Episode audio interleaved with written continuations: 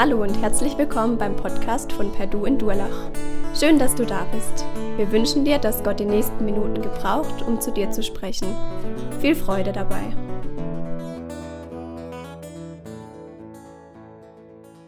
Einsamkeit, was ist das?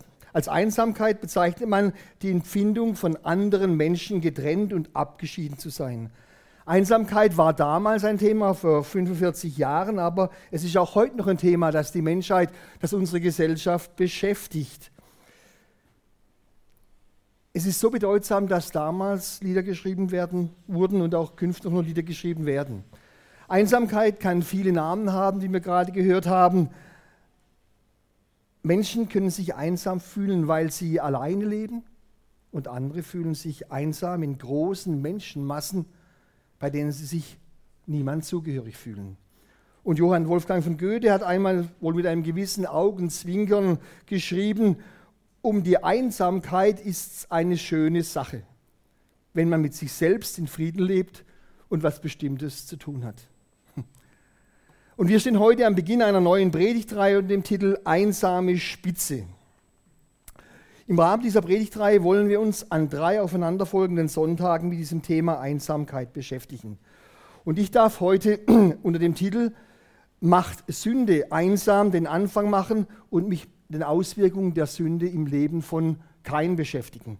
Und am kommenden Sonntag macht Thomas Neuer weiter und er wird sich unter der Überschrift Macht Gottes Nachfolge einsam sich mit den Auswirkungen dieser Nachfolge im Leben des Noah auseinandersetzen. Und den Abschluss übernimmt dann Erich Böke in zwei Wochen unter dem Titel Machen Führungsaufgaben einsam.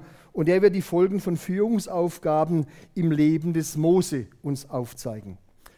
Jetzt fragt sich vielleicht der eine oder die andere, wie kam es überhaupt zu dieser Idee, eine Predigtreihe zu machen über äh, die Einsamkeit.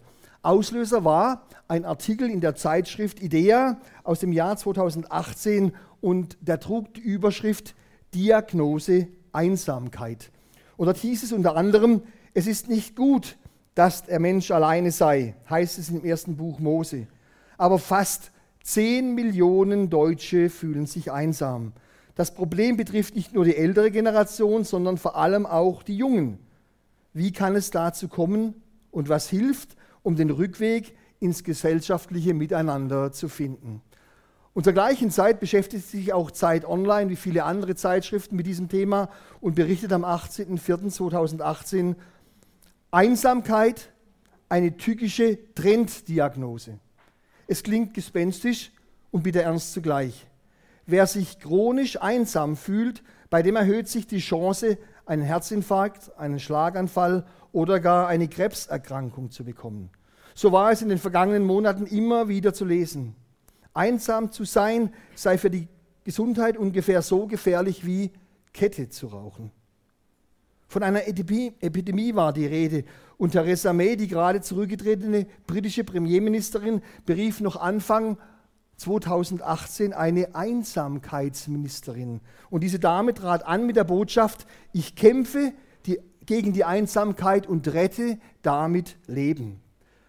Und um es noch ganz wissenschaftlich zu machen, das Hamburger Marktforschungsinstitut Splendid Research hat Anfang dieses Jahres, zwar im Januar, eine Umfrage gemacht unter Deutschen im Alter zwischen 18 und 69 Jahren. Und ich habe euch die mitgebracht und da man die wahrscheinlich sehr schlecht lesen kann, lese ich sie euch vor. Denen wurde da den Menschen wurde die Frage gestellt, wenn sie sich einsam fühlen, woran liegt das dann? Und die Antworten, es waren mehrere Nennungen notwendig, äh, möglich, lauteten wie folgt.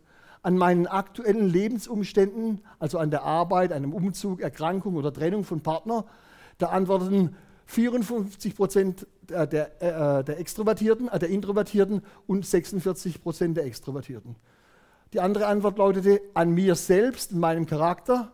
42 Prozent der Introvertierten sagten das und nur 17 Prozent der Ex äh, Extrovertierten. An einer spontanen Stimmung, an meiner Laute, an meiner Laune, das sagten 41 Prozent der Introvertierten und 35 Prozent der Extrovertierten. Daran, dass Kommunikation immer unpersönlicher wird durch E-Mails, durch Smartphones, durch die ganze moderne Technik. Oh, bleib bitte hier. Äh, da sagten 19 Prozent der Extra Introvertierten und 40 Prozent der Extrovertierten. Und an anderen Menschen liegt es. Diese Antwort gaben 18 Prozent der Introvertierten und 17 Prozent der Extrovertierten. Und was für mich am auffälligsten war, das ist diese Tatsache, während die Introvertierten den Grund der Einsamkeit bei sich selbst suchten, sehen Extrovertierte ihn vor allem in der unpersönlichen Kommunikation. Aber was bedeutet das jetzt für uns als Gemeinde? Was tun wir dagegen? Was sind die Ursachen? Was sind die Symptome für Einsamkeit? Gibt es auch bei uns hier in der Perdue-Gemeinde auf meiner Arbeit, in meiner Klasse, in meinem Betrieb, im Vorlesungssaal, in meiner Nachbarschaft, Verwandtschaft und Bekanntschaft, gibt es dort Einsame? Ich wünsche mir jedenfalls, dass wir alle durch diese drei Predigten einen besseren, ja einen guten Umgang mit der Einsamkeit in unserem eigenen Leben finden und gleichzeitig aber auch sensibel werden für Einsamkeit im Leben von anderen, unseren Nächsten, den Glaubensgeschwistern. So viel mal zu einer, eurer Orientierung. Jetzt möchte ich das Ganze gliedern äh, auf der Basis von dem ersten Buch Mose, Kapitel 4. In erstens Neid, ein erster Schritt in die Einsamkeit, die Verse 1 bis 5. Dann zweitens Herrsche über die Sünde, die Verse 6 bis 12. Und drittens Gottes Gnade triumphiert, die Verse 13 bis 16. Ich lese schneller, wie ich klicken kann. Das ist heute Noch passiert. Fangen wir an mit dem ersten. Neid, ein erster Schritt in die Einsamkeit. Verse 1 bis 5. Und Adam erkannte seine Frau Eva. Und sie wurde schwanger und gebar den Kain. Und sie sprach, ich habe einen Mann erworben, einen Mann gewonnen mit der Hilfe des Herrn. Und weiter gebar sie seinen Bruder Abel. Und Abel wurde ein Schafhirte, Kain aber ein Ackerbauer. Und es geschah nach geraumer Zeit, dass Kain dem Herrn ein Opfer darbrachte von den Früchten des Erdbodens. Und auch Abel brachte ein Opfer dar von den Erstlingen seiner Schafe und von ihrem Fett. Und der Herr sah Abel und sein Opfer an, aber Kain und sein Opfer sah nicht an. Da wurde Kain sehr wütend und sein Angesicht senkte sich. Dieses vierte Kapitel des ersten Buches Mose ist für mich ein großartiges Kapitel, denn mit ganz einfachen und doch für alle Zeitepochen gültigen und verständlichen Bildern wird der Mensch in seiner Trennung von Gott beschrieben. Und beschrieben werden auch die furchtbaren Folgen dieser Trennung zwischen dem Menschen und Gott. Wenn uns, wenn wir die Bibel aufschlagen, da wird uns in Kapitel 1 und 2 vom ersten Buch Mose noch der Bericht über die Erschaffung der Welt vor Augen gestellt. Da werden die Größe und die Güte Gottes und die Herrlichkeit seiner Schöpfung noch einmal uns präsentiert. Und dann im, im dritten Kapitel, da wird uns dieses Drama des Aufstandes von Adam und Eva gegen Gott dargestellt. Aber wir befinden uns dort noch im Paradies. Und hier jetzt im vierten Kapitel, da sind wir raus aus dem Paradies, da sind wir jenseits von Eden angekommen.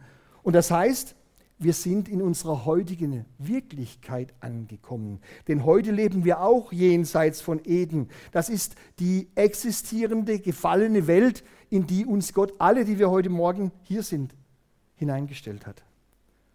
Und trotz allem Bösen, das in dieser Welt ist, leuchtet hier in, in, in Kapitel 3 noch in den ersten beiden Versen ein Stückchen Paradies auf. Der Glanz des Schöpfers und seiner Schöpfung, der ist noch zu ahnen. Das heißt dort, Adam erkannte Eva. Das ist diese zurückhaltende biblische Beschreibung für, den, für die geschlechtliche Vereinigung von Mann und Frau.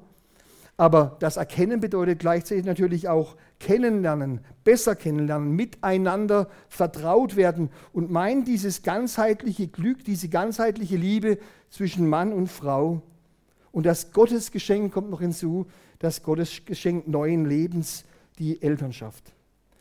Und die große Freude sehen wir auch darin, dass Eva, äh, dass Eva diesem Kind diese Uranerkennung schenkt, die jede Mutter ihrem Kind gibt, die jeder Mensch so dringend braucht. Und an dieser Stelle wird eindrücklich sichtbar, dass Gott diese gefallene äh, Schöpfung nicht aufgegeben hat, sondern sie trotz allem, was bis dahin geschehen ist, mit Gutem versorgt. Und dieser Kain, das war ja wirklich auch ein ganz besonderer Mensch. Er hatte einen besonderen Namen. Man kann seinen Namen ins Deutsche übersetzen mit Erwerb oder Besitz oder Gewinn. Eva sagt ja ganz glücklich nach ihrer Geburt, ich habe einen Mann erworben, ich habe einen Mann gewonnen mit der Hilfe des Herrn. Er war wirklich ein Wunder, liebe Geschwister, denn er war der erste Mensch, der nicht von Gott direkt geschaffen worden ist. Er war der erste Mensch, der durch die Gnade Gottes von einer Frau geboren worden ist. Das gab es vorher noch nicht. Und dieser Mann hatte auch einen tollen Beruf. Er lebt in der Natur, er war Ackerbauer, heute würde man sagen Landwirt. Aber so viel vom Guten, jetzt das Schlechte. Er konnte es einfach nicht ertragen, dass das Opfer seines Bruders besser bei Gott ankam als das seine. Er war neidisch, er war eifersüchtig, er hatte das Gefühl, übersehen zu werden, zurückgestellt zu werden. Und an dieser Stelle können wir uns alle mal die Frage stellen und darüber nachdenken, ob wir denn kein in diesem Punkt nicht gut verstehen können. Wo ist es denn euch auch schon mal so gegangen, dass ihr genau diesen Eindruck, dass ihr genau dieses Gefühl empfunden habt? Übersehen zu werden, weniger beachtet und geachtet zu werden als andere, weniger geliebt zu werden, zurückgestellt zu werden oder sich auch nur so zu fühlen, als ob dies der Fall wäre. Wer kennt denn solche Situationen nicht? Es beginnt doch schon im eigenen Elternhaus, in der eigenen Familie, in der der Bruder oder die Schwester beliebter ist bei den Eltern als man selbst. Der Bruder oder die Schwester wird bevorzugt und egal, ob es tatsächlich so ist oder ob man es nur so empfindet, nur so fühlt, man fühlt sich übersehen, ungerecht behandelt, zurückgesetzt, ungeliebt. Und dann kommen sie, schon im Kindesalter, diese bösen, diese argen Gedanken, der Neid, die Eifersucht, die Wut und vielleicht sogar der Hass. Ich verstehe mich sehr gut mit meinem älteren Bruder. Der ist dreieinhalb Jahre älter als ich. Und der hat immer zu mir gehalten, mich immer beschützt, auch dann, wenn ich in der Schule mal wieder ein großes Mundwerk hatte und mein älterer mir, mir Schläge angedroht hat, hat er mir geholfen. Und trotzdem war ich ein wenig eifersüchtig auf ihn. Und zwar deswegen, weil er es handwerklich einfach besser drauf hatte als ich. Ich habe zwei linke Hände und bei ihm war das immer vollkommen anders. Und mir hat es sehr weh getan, wenn unser Vater zu mir sagte, komm, lass das der Martin machen, der kann das viel besser als du. Und ich wurde dann in die Küche geschickt, um der Mama zu helfen. Um Kindergarten geht es dann weiter. Dort gibt es Gruppen, dort gibt es Banden. Wenn man dazugehört, ist alles gut. Aber wenn man nicht und aus welchen Gründen auch immer in die Banden nicht reinkommt, wenn man ausgeschlossen wird, dann ist das furchtbar bitter für ein Kindergartenkind. Und in der Schule, in der Schule hat man auch so manches mitgemacht. Ich ärgere mich noch heute über manchen Turnlehrer. Bei uns war es immer üblich, dass die guten Sportler die Mannschaften gewählt haben. Und das war das, das Ende vom Lied. Die fünf, sechs schlechtesten Fußballer oder Handballer oder Volleyballspieler, die sind immer bis zum Schluss übrig geblieben. Und was für Kommentare mussten die sich anhören? oh, den nehmen wir halt und den können wir sowieso nicht brauchen, ob der jetzt mitspielt oder nicht. Das war beleidigend, das war verletzend, das war Mobbing in Reinform damals. Und ich bin fest davon überzeugt, dass das heute in den Schulen nicht besser ist, sondern dass es noch viel schlimmer zugeht in den Schulen, weil eben die Möglichkeit der modernen Kommunikation es zulassen, jemanden zu beleidigen, jemand auszuschließen, zu mobben, auszugrenzen, über den anderen herzuziehen in einer WhatsApp-Gruppe oder im Netz, ist doch heute noch viel leichter. Oder ihm von einem Fest zu berichten, an dem alle eingeladen waren, nur er nicht. Und im Berufsleben geht es dann ähnlich weiter. Andere werden befördert, machen Karriere und man selbst kommt trotz aller Anstrengungen und aller Mühe nur kaum oder überhaupt nicht voran. Bei meinem Arbeitgeber war es immer so, da wurden die Beförderungen einmal im Jahr verkündet. Und zwar einen Tag nach einer bestimmten Aufsichtsratssitzung im Jahr. Und wir nannten das immer ein bisschen spöttisch den sogenannten Dolph Day, The Day of Long Faces, also den Tag der langen Gesichter, weil immer diejenigen, die gehofft hatten, befördert zu werden und dann nicht genannt worden sind, die hatten dann ein langes Gesicht gemacht, waren enttäuscht, waren wütend und haben manchmal auch übel gelästert über diejenigen, die bei so einer Gelegenheit an ihnen vorbeigezogen sind. Und im Privatleben ist es nicht anders. Da wird man irgendwann mal, so Gott es schenkt, Mutter und Vater und die eigenen Kinder geraten nicht so, wie man sich das vorgestellt hat. Sie sind nicht so musikalisch, nicht so sportlich, nicht so gut in der Schule. Sie sind vielleicht sogar verhaltensauffällige Kinder. Die Pädagogen haben da einen schönen Ausdruck dafür, verhaltensoriginelle Kinder. Und dann geht's los. Schon wenn sie klein sind, diese verhaltensoriginellen Kinder, dann will niemand mit ihnen spielen. Sie werden weniger oder gar nicht eingeladen. Und dann leidet man mit seinem Kind. Und wie schnell hat man dann wirklich eine Wut, ja sogar einen Hass auf andere Kinder, auf deren Eltern, auf Erzieher, Erzieherinnen, die angabegemäß versagt haben oder gar auf Lehrer. Und in der Gemeinde, hier in diesem idealen Ort, ist es da anders da? Nein, leider nein. Mensch, der kann gut singen, der kann gut Musik machen, der kann gut predigen, dem seine Rahmen sind immer spitze, die kann einfach gut dekorieren, die hat Händle dafür. Und wo bleibe ich? Warum bin ausgerechnet ich und meine Familie nicht so integriert wie die anderen in der Gemeinde? Schnell kann man fragen, warum hat Gott mich, meinen Mann, meine Frau, meine Kinder scheinbar so wenig begabt? Wir haben alle, die wir hier sitzen, unterschiedliche Lebenserfahrungen und erleben unterschiedliche Lebenssituationen, aber interessanterweise sind unsere Reaktionen immer ähnlich wie die Reaktion von Kain. Es wird so, aus, also anschaulich beschrieben, wenn es dort heißt, da wurde kein sehr wütend und sein Angesicht senkte sich. Wie gehst du um mit diesen negativen Gefühlen und Empfindungen, diesen bösen Gedanken, die in dir aufkommen? Lässt du sie zu? Senkst du manchmal vielleicht auch dein Angesicht zu Boden? Oder kämpfst du dagegen an?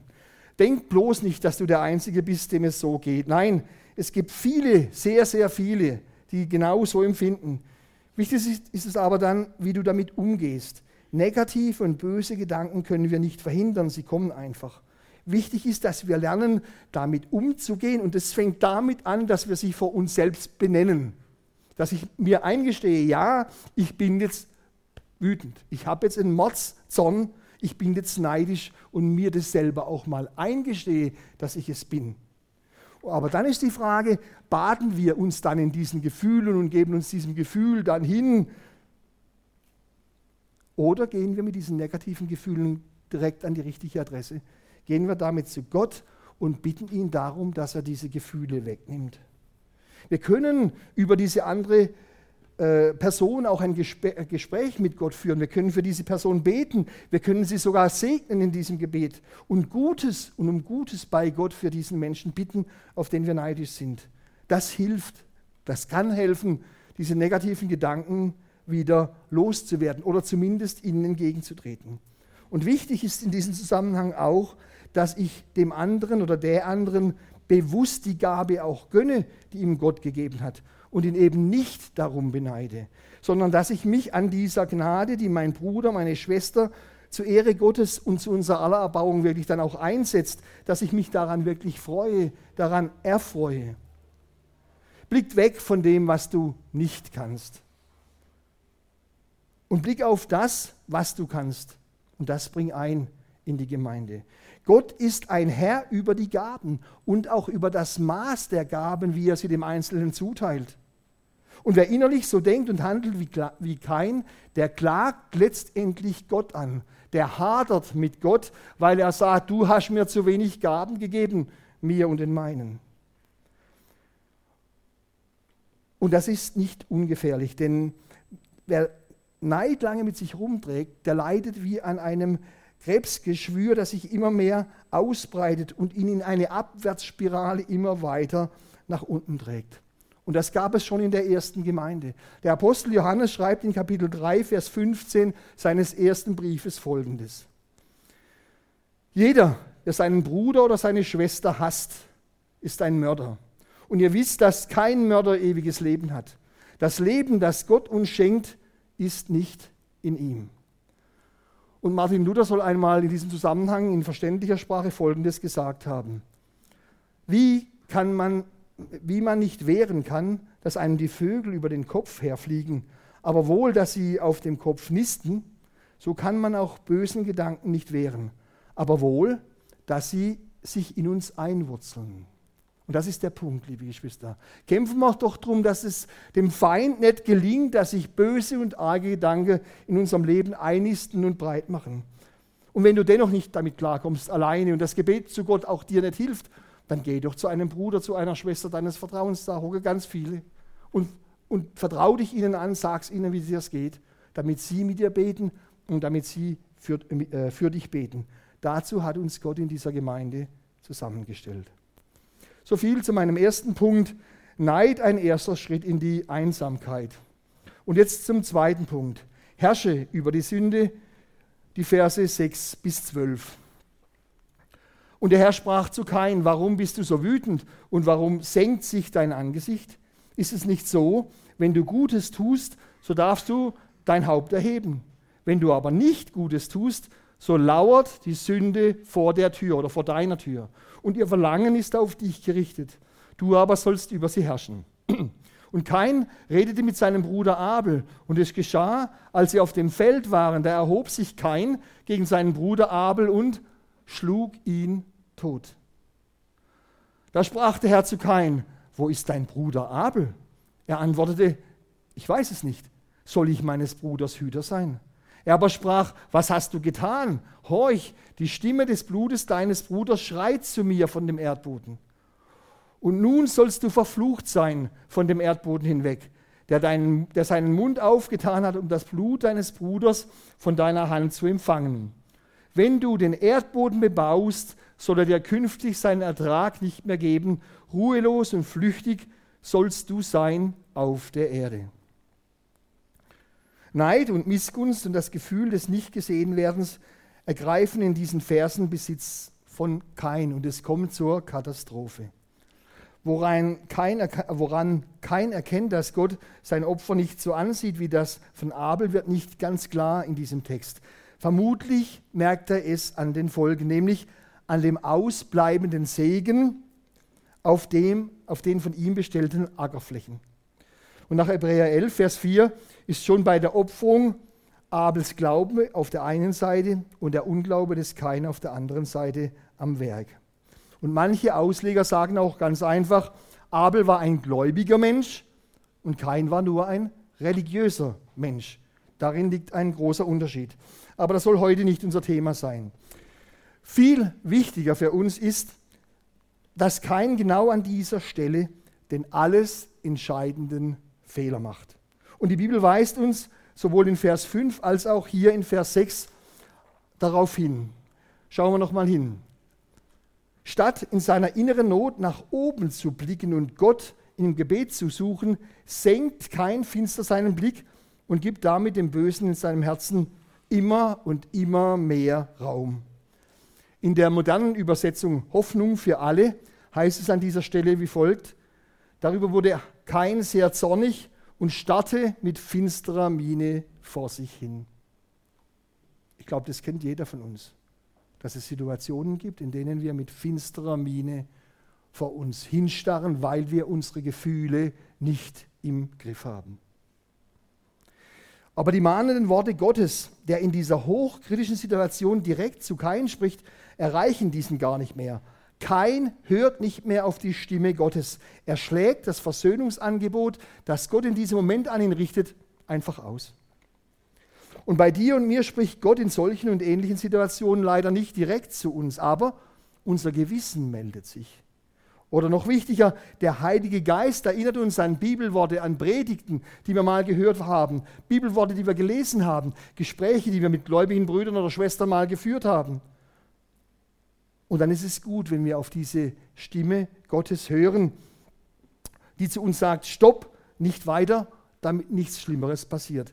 Es muss ja nicht immer gleich Mord und Totschlag sein. Aber Beziehungen gehen doch auf diese Weise kaputt, weil wir uns nicht im Griff haben und uns nicht beherrschen können.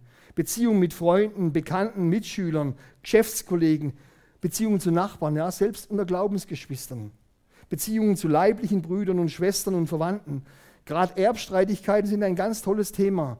Bei uns in Königsbach, wenn da sich erwachsene Leute noch gut verstehen, Brüder und Schwestern, dann sagen die Leute immer zu, ne, habt ihr schon geteilt oder habt ihr schon geteilt, was so heißt wie, habt ihr das Erbe eurer Eltern schon untereinander verteilt? weil ihr euch noch so gut versteht. Ehen gehen kaputt, schmutzige Wäsche wird gewaschen, waschen. Kinder und Eltern reden nicht mehr miteinander. Geht doch mal in ein Pflegeheim und ein Altenheim, wie viele Leuten ihr begegnet, wo die Kinder nicht mehr kommen. Und auf diese Weise, wie es uns hier gezeigt wird, werden Schritte in das Getrenntsein von Menschen gegangen und diese Schritte sind oft Schritte in die Einsamkeit, bei manchen sogar Schritte in die Isolation. Und es hat damit begonnen, dass ein natürlicher Mensch nicht mehr auf die warnende Stimme seines Gewissens oder ein Christ nicht auf die warnende Stimme des Heiligen Geistes gehört hat. Darum sei du kein Mensch wie kein, der die Stimme Gottes nicht ernst nimmt. Die Folgen sind nämlich wirklich furchtbar. Und jetzt denke bitte keiner unter uns, dass so etwas in einer christlichen Gemeinde wie bei uns, dass es das nicht geben kann. Ich erinnere mich noch gut daran, vor Jahren war der Missionsinspektor der Henselshöher, des Henselshöher Gemeinschaftsverbandes bei uns auf einer Monatsversammlung in Kleinsteinbach. Und da hat er berichtet äh, über ein Geschehnis, das ihm passiert ist in der ersten Gemeinde, wo er als Prediger gearbeitet hat. Dort gab es zwei verfeindete Familienstämme, die natürlich wegen Erbstreitigkeiten zunächst aneinander und dann schließlich auseinandergeraten waren und sich bis aufs Blut gehasst haben. Beide Familienstämme redeten kein Wort mehr miteinander. Selbst Versöhnungsversuche, die der Prediger dann durchgeführt hat, an den Sterbenbetten von, von Protagonisten beider Seiten, hatten keinen Erfolg. Und jetzt kommt's. Beide Familienstämme sind nach wie vor schön und brav und fromm jeden Sonntag in den gleichen Gottesdienst gegangen. Der eine Familienstamm, der kam immer ganz früh, lange vor dem Gottesdienst und hat sich vorne in die erste Reihe gesetzt. Und der zweite Familienstamm, der kam immer ganz spät, kurz vor Beginn des Gottesdienstes und hat sich ganz hinten in die hinteren Reihe gesetzt. Und wenn das Ganze rum war, der Gottesdienst, dann haben sie es umgekehrt gemacht. Die Spätkommer sind als Erste gegangen und die Frühkommer sind als Letzte gegangen. Die beiden sind sich nie begegnet. Die mussten sich niemals die Hand geben. Und man muss sich das mal vorstellen. Sie hören die gleichen Bibeltexte. Sie hören die gleichen Predigten. Sie singen die gleichen christlichen Lieder und sie sagen zu den gleichen Gebeten am Ende Amen. Und im Inneren sind nur böse Gedanken, Unversöhnlichkeit, Missgunst und Hass. Das gibt es auch unter Christen. Aber man ist doch im Recht, ich bin doch im Recht, ich mache doch alles richtig, ich habe alles richtig gemacht, der andere ist schuld. So denke und so argumentiere wir doch leider viel zu oft. So geht auch kein vor. Denn frech, ja unverschämt beantwortet er die Frage Gottes nach dem Verbleib von Abel mit einer Lüge, wenn er sagt, ich weiß es nicht.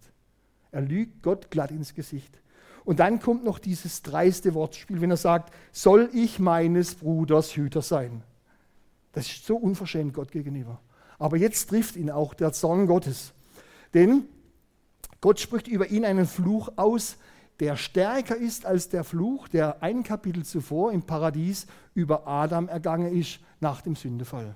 Hier heißt es nämlich, er, also Gott aber sprach, was hast du getan? Horch, die Stimme des Blutes deines Bruders schreit zu mir von dem Erdboden. Und nun sollst du verflucht sein von dem Erdboden hinweg, der seinen Mund aufgetan hat, um das Blut deines Bruders von deiner Hand zu empfangen. Wenn du den Erdboden bebaust, soll er künftig seinen Ertrag nicht mehr geben. Ruhelos und flüchtig sollst du sein auf der Erde. Was waren die Folgen der Sünde des Kains? Erfolglos, ruhelos und flüchtig war sein Leben ab diesem Zeitpunkt. Und damit war er nicht zuletzt auch einsam, sondern sehr einsam. Was er seinem Bruder Abel nämlich nicht gegönnt hat und mit Gewalt an sich reißen wollte, das konnte er selbst nun nicht mehr erreichen. Er ist jetzt wirklich einsam.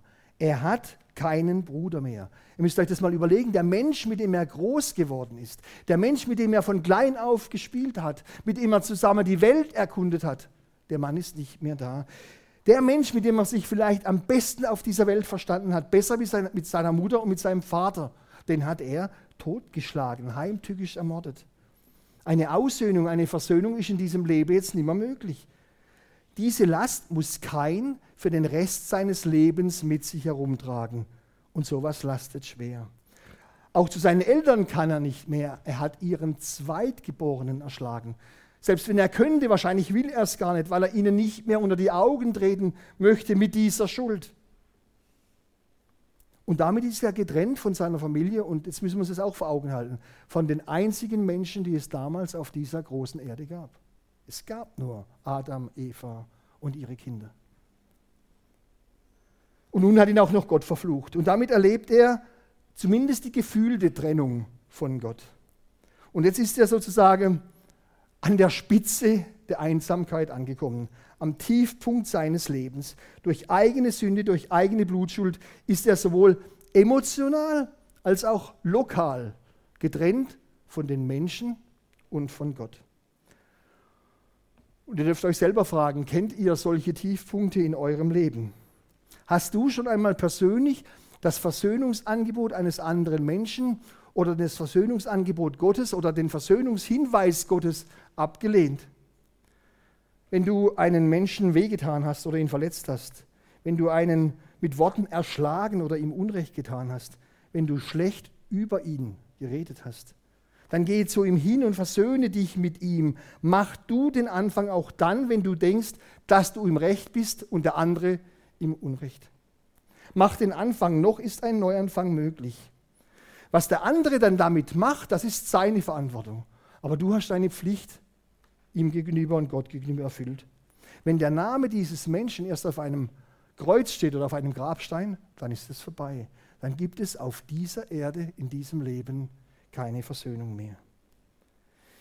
In der Bergpredigt sagt Jesus Christus einmal etwas ganz Entscheidendes dazu und da müsst ihr wirklich genau hinhören. Matthäus 5, Vers 23 heißt es, da geht es nämlich auch um die Opferung von Gaben auf dem Altar für Gott. Da sagt Jesus, wenn du also deine Gabe zum Altar bringst und dir dort einfällt, dass dein Bruder etwas gegen dich hat, dann lass deine Gabe dort vor dem Altar, geh und versöhne dich zuerst mit deinem Bruder und danach komm und bring Gott deine Gabe dar. Liebe Geschwister, das ist mir ganz wichtig. Es heißt dir, wenn dir dort vor dem Altar einfällt, dass dein Bruder etwas gegen dich hat. Nicht, dass du etwas gegen deinen Bruder hast, dann ist es Selbstverständlichkeit, dass du hingehst. Aber auch dann, wenn dir einfällt, dass dein Bruder etwas gegen dich hat, über dich haben könnte, dann geh hin und versöhne dich. Das ist ganz ein entscheidender Unterschied. Und da habe ich, liebe Geschwister, sage ich ganz offen zu meiner eigenen Schande, mich einmal hier in dieser Gemeinde sehr versündigt. Ich habe genau gewusst, dass ein Mitglied dieser Gemeinde an einer Sache Anstoß genommen hat, was ich geschrieben hatte, das gar nicht auf ihn gemünzt war, aber er hat es persönlich genommen. Dann habe ich gesagt, auf dem Setting kann ich was dafür, wenn der das persönlich nimmt. Getroffene Hundebälle, klar. So bin ich, habe ich weitergelebt. Und ich kann gut mit Spannungen aushalten, das mache ich beruflich. Das ist mein Job, das kann ich. Es ging so weit, dass die betroffene Person nicht mehr zum Abendmahl gehen konnte. Das habe ich hinterher erst erfahren. Und meine persönliche Ehe hat runtergelitten, weil meine Frau runtergelitten hat, die kann Spannungen nicht aushalten, das war klar. Und der Ehepartner auf der anderen Seite, dem ging es genauso. Und erst als ein weiteres Ehepaar aus unserer Gemeinde tatsächlich auf mich zugekommen ist und gesagt, Rainer, das kannst du nicht so weitermachen, das geht so nicht, hat es ein Versöhnungsgespräch gegeben, wo das Ding mal klargestellt worden ist und dann war wieder alles gut. Ein ganzes Jahr lang stand ich mit meinem Dickkopf und mit der, mit der Behauptung, ich bin unschuldig, dem Wirken des Heiligen Geistes hier in dieser Gemeinde im Weg. Das, dem ich mich heute noch. Denkt dran, liebe Geschwister, selbst wenn ich jetzt hier vorne stehe, ein, ein, ein, ein, ein, ein unversöhnliches Herz kann Gott kein, äh, kein wohlgefälliges Opfer bringen, kann Gott keinen wohlgefälligen Dienst tun und sei er noch so schön und so groß und so wunderbar und so teuer. Und darum sage ich euch aus eigener Erfahrung, versöhnt euch, solange es noch möglich ist und so schnell wie es nur irgend möglich ist, denn Unversöhnlichkeit macht einsam, nicht nur dich, sondern eben auch andere. Der Apostel Paulus schreibt einmal zu diesem Thema in Römer 12, Vers 18, wenn es möglich ist und soweit es an euch liegt, lebt mit allen Menschen in Frieden. So viel an euch liegt, lebt mit allen Menschen in Frieden. So viel zu meinem zweiten Punkt, herrsche über die Sünde. Und jetzt sind wir fast schon am Schluss. Dritter Punkt, Gottes Gnade triumphiert, die Verse 13 bis 16. Und kein sprach zum Herrn, meine Strafe ist zu groß, als dass ich sie tragen könnte. Siehe, du vertreibst mich heute vom Erdboden, und ich muss mich vor deinem Angesicht verbergen und ruhelos und flüchtig sein auf der Erde. Und es wird geschehen, dass mich totschlägt, wer mich findet. Da sprach der Herr zu ihm, verwahr, wer kein Tod schlägt, der zieht sich siebenfache Rache zu. Und der Herr gab dem Kain ein Zeichen, dass ihn niemand erschlage, wenn er ihn fände. Und Kain ging hinweg von dem Angesicht des Herrn und wohnte im Lande Not, östlich oder jenseits von Eden. Was kein mit Gewalt gewinnen wollte, die Nähe zu Gott und die Anerkennung von Gott, das kann er aus eigenen Kräften nicht bewirken. Das Land Not heißt zu Deutsch so viel wie ruhelos oder einfach Land der Heimatlosigkeit.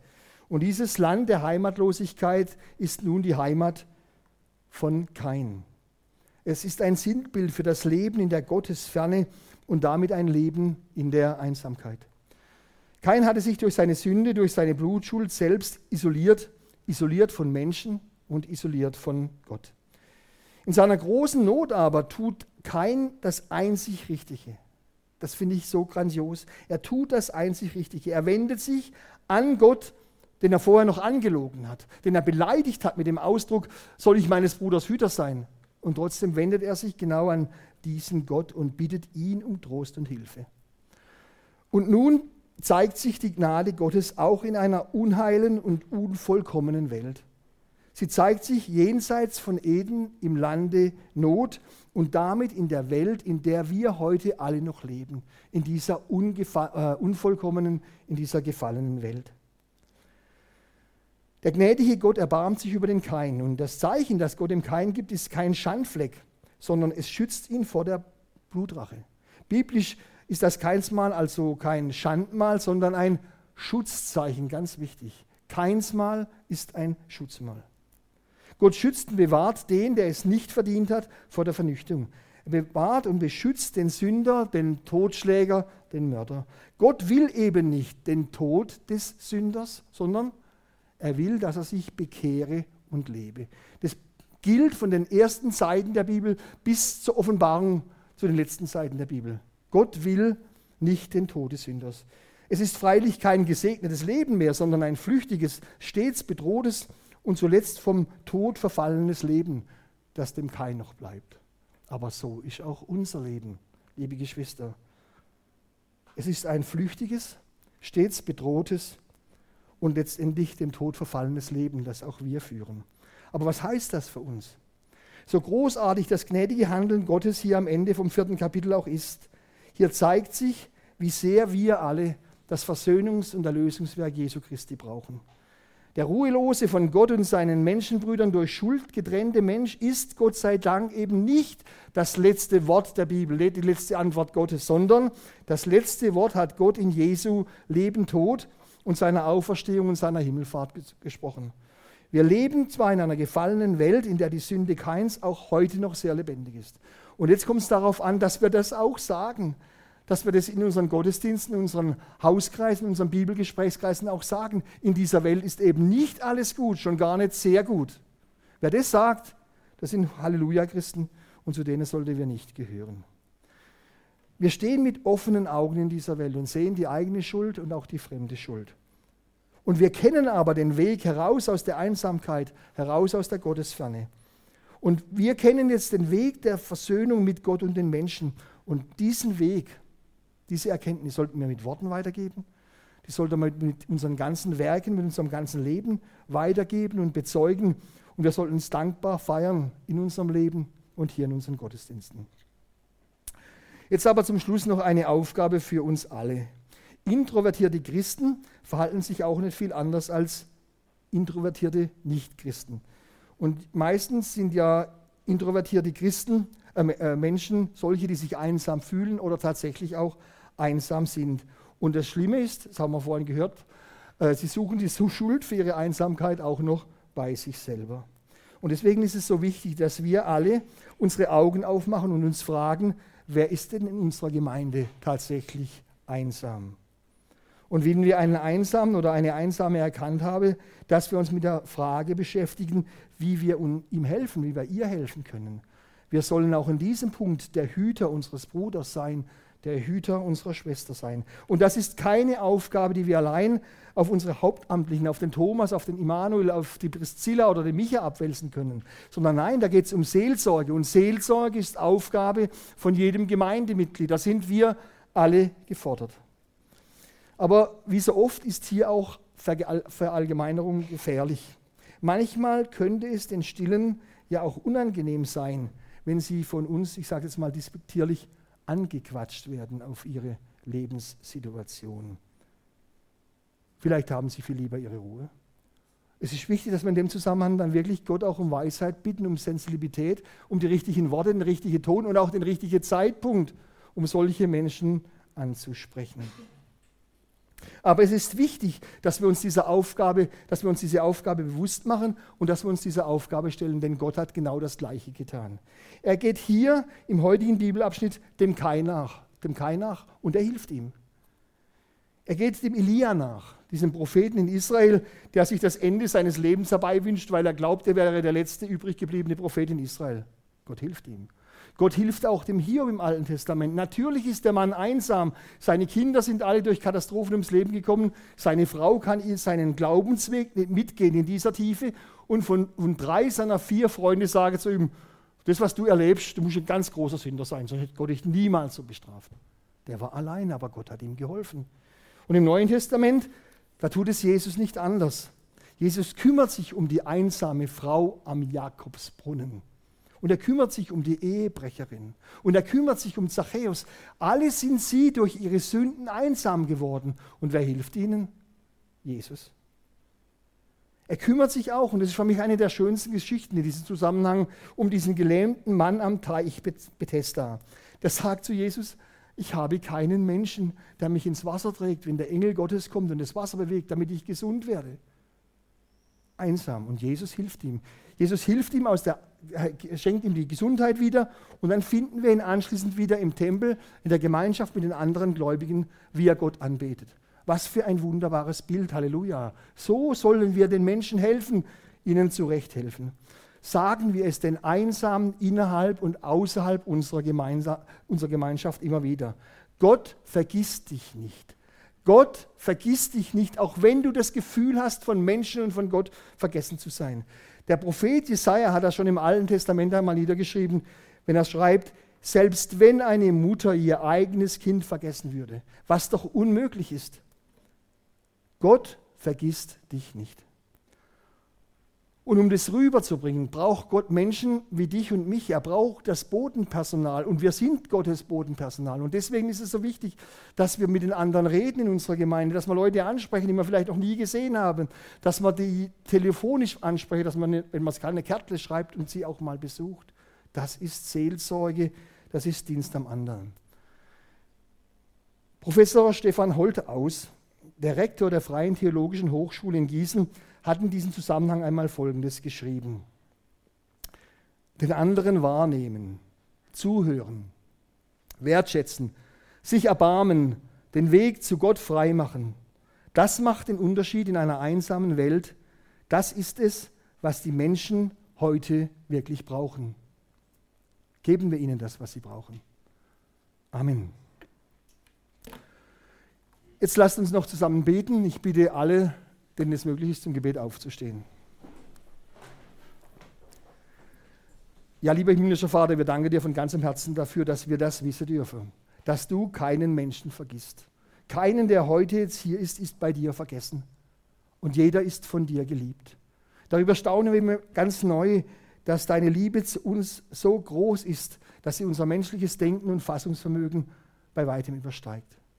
Wir danken dir, dass du im Sohn dieses Erlösungswerk vollbracht hast, dass jeder, jeder Sünder, und sei auch unsere Sünde blutrot, zu dir umkehren kann und Versöhnung erlangen kann.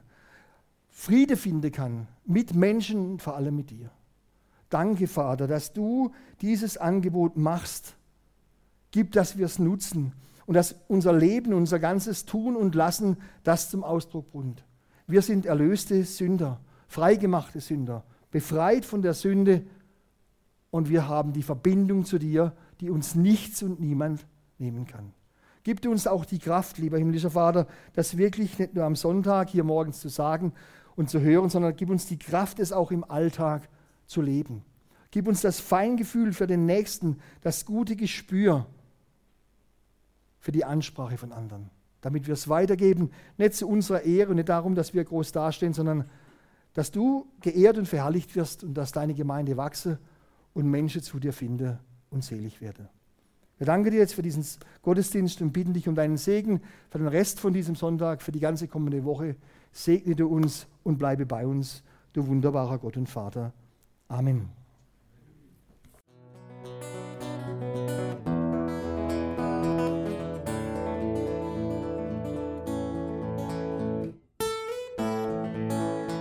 Wir hoffen, der Podcast hat dir weitergeholfen. Falls du noch Fragen hast, besuche gerne unsere Homepage unter www.per-du.church. Hier findest du alle wichtigen Infos zur Gemeinde und zum Glauben. Tschüss und bis zum nächsten Mal.